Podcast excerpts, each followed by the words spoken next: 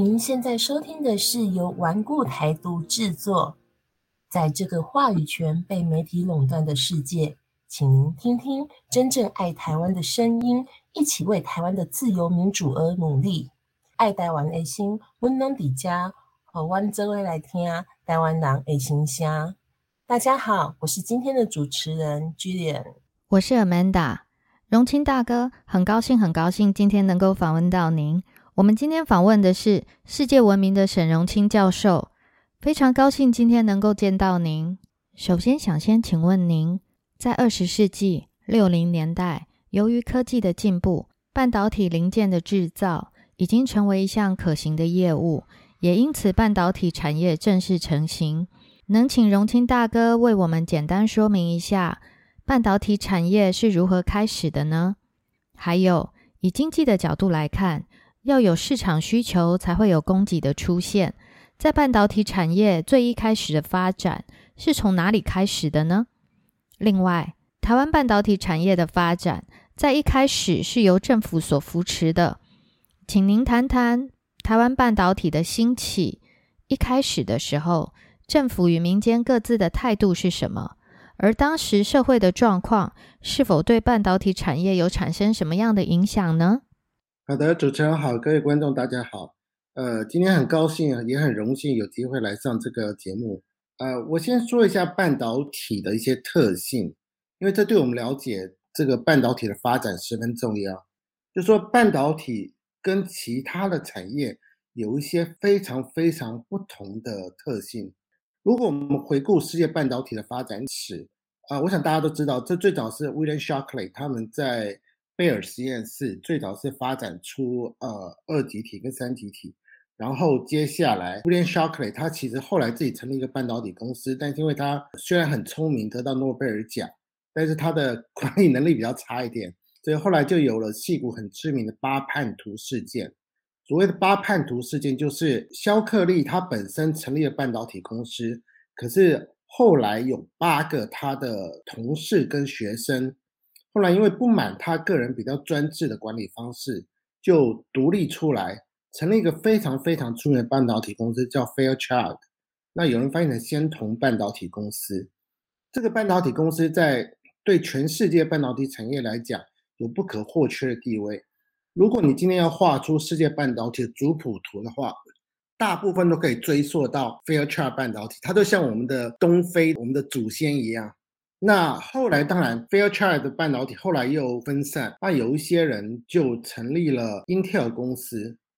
这个大概是世界半导体起源的发展的故事。可是半导体这听起来平平无奇，可是半导体刚开始发展的时候，半导体的国家的角色跟市场角色有一个非常特殊不同的地方。这个对我们后来怎么去理解说，今天美国啊、中国啊，或者是台湾或者世界各国半导体竞争。或者说，政府能不能扶持半导体的产业发展，有十分关键的地位。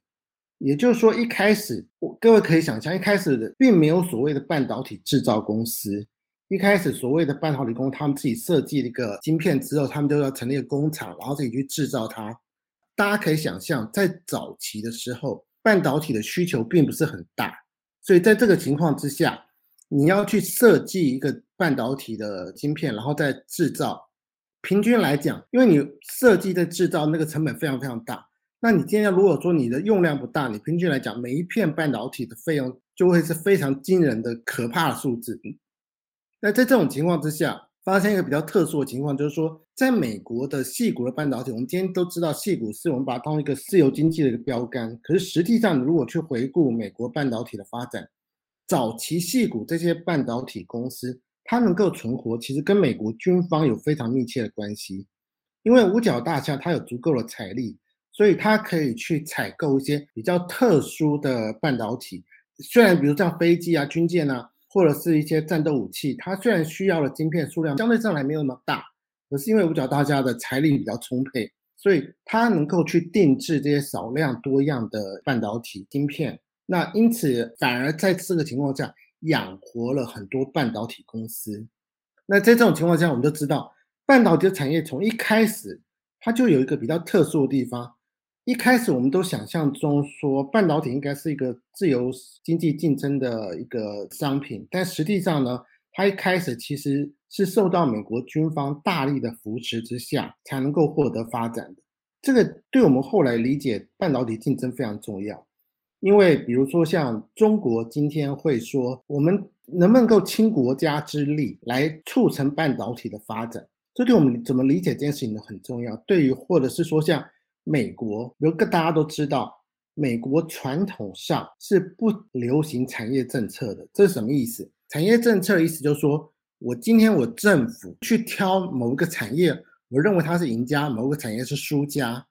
最知名的例子大概就日本通产省。我们过去都会认为日本通产省是一个很高明的官僚机构，大部分都东大毕业的学生毕业之后，然后到日本通产省去工作。那他们就会去在日本扶持一些财阀。那当然跟二战麦克阿瑟之后的对日本的安排是有关系的。那安排了这些财阀，然后通产省就会去制定产业政策。比如说，我有些策略工业是我希望发展的，我就会特别的政府提供诱因，或提供补助，或者是提供人才培育的方式来扶植这些产业的发展。台湾也是一样，如果你看台湾半导体产业发展历史，最早最早就今天很多人在传，就是说在那豆浆店，就是由一些行政院的代表，还有一些呃美国的归国学人，比如像潘文渊等等之类的，他们其实一开始政府在那个时候。就决定发展半导体，那这边就有很多的说法了。那有些说法是说，这表示我们的政府当时的主政者高瞻远瞩，在这么早的时间内就体会到了半导体的重要性。这个说法有部分正确，但也不完全正确。那另外有说，政府官僚其实并没有这么伟大，他其实就是在那个时候，台湾其实没有太多的选择了。你本来在试的时候就会试到半导体。我各自解释一下这两件事情是什么意思。第一件事情是说，政府如此高瞻远瞩、如此伟大，能够去挑定了半导体产业来发展。这很重要的原因是因为当时台湾所有的企业家，也就是所谓的市场、所谓的民间经济，是完全不看好半导体的。我举一个小故事就可以说明，当初政府要成立台积电的时候，其实找了一些企业家来投资了。他们其实最早最早政府的想法是说，他希望把台积电变成一个民间公司。什么叫民间公司？就希望说啊，民间的资本能够超过百分之五十一，让民间对于这个台积电有很大的控制权。所以去找了台湾很多企业家，而大多企业家都不愿意投资。后来政府就找了王永庆。那各位知道，王永庆他是一个很精明的商人，他对成本控制非常非常有一套。但是你要知道，早期这些产业发展事实上是跟政府脱不了关系的。那所以王永庆在逼不得的情况之下，就拿钱投资了一部分台积电。那投完之后呢，王永庆心里一直七上八下。等到一有机会，王永庆就立刻出脱资金。所以后来你就知道，台塑集团、南亚集团，它要进入半导体，花了数十倍、百倍的资金，这变成一个很有趣的事情。可是这件事情事实上说明了说，当初在民间完全不看好的情况之下，如果不是政府有动作的话，你很难想象，就是说台湾会有民间商人主动跨入半导体这个领域，这件事情是可以说明当时的执政者高瞻远瞩的政策代表。但你从另外角度来讲，这个决策也并不是在真空中凭空出现的，也并不是说政府的决策真的这么了不起了。当然是很重要，他们做很正确的决定。但是呢，其实另外一部分是说，这个其实跟台湾当初的产业发展有关系。我们都知道，台湾八零年代之前最早是做那种成衣啊、纺织啊，那台湾出口大宗。那后来呢，因缘际会，其实跟台湾突然流行起来电动玩具。现在的人比较不知道，就过去其实很多人家里是没有电脑、没有手机的，所以你要打电动玩具那种大型的台型电动玩具，什么小蜜蜂等等之类的，然后你就到一个店面去打电动玩具。可是那个电动玩具就有一些问题，就是说很多人觉得它自然会有一些问题。或者说，因为毕竟会打电玩具都是小孩子嘛，那或是青少年比较多，他们去那边有时候很多人就会觉得说，那龙蛇杂处对于这个社会自然是不好。所以在这种情况之下，政府就取缔了电玩，尤其当时电玩有大部分是赌博性电玩，那以当时的社会风气来讲，是完全不能接受赌博性电玩这种东西的。加上有些青少年斗殴事件常常出现在报纸社会版面。当时又是戒严时代，所以你一个报纸像只有规定只有三张，所以你出现一些打架斗殴事情，很快就获得社会的注意力。那在这种情况之下，政府去封杀了电动玩具之后，这些厂商无路可走之下，开始有人去说：那我们可不可以来做个人电脑呢？所以在这种情况之下，当然最了不起的是施正荣。他就在很有限娘家资金的情况之下，创办了宏基。那宏基对台湾的电脑产业来讲，有点像我刚才讲的仙童半导体对于细谷半导体公司。宏基基本上是帮台湾培育最多资讯人才的公司。那因此，我们当时因为电脑产业或者是帮美国代工等等之类的，其实是做的非常非常好。因此，在这种情况之下，当你电脑产业做得很好的时候，你试图往上游去，因为施正荣当初有一个很知名的微笑曲线。所谓的微笑曲线，这个的意思是说，施正荣他发现说，如果你把电脑产业上游、中游、下游的获利率都把它画出来的话，它刚好像一个微笑的嘴巴。意思就是说，做电脑的上游的，不管是软体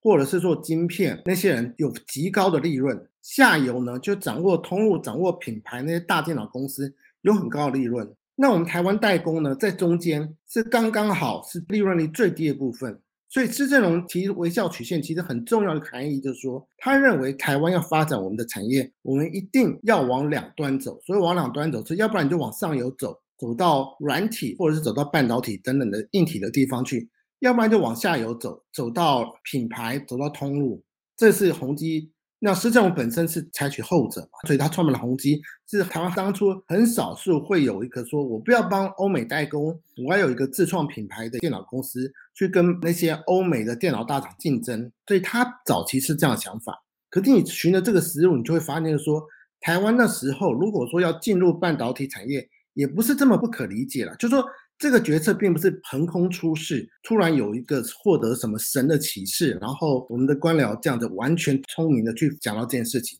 所以我的意思说，两者都有说法了，比较准确的说法应该在中间。说我一方面我们有非常优越、非常卓越的执政者，他们做了非常正确的决定；可在另一方面呢，我们也的确看到说，就当时台湾产业发展的情况来讲，进入到半导体产业其实也不是这么不可想象的事情了。不好意思，先跟各位听众致个歉。由于荣清教授他的学识涵养非常丰富，所以这一次的访谈时间非常长，所以我们决定用连载的方式将访谈一集一集分别上架。这是第一集，请大家享用。第二集也会尽快上架，谢谢大家。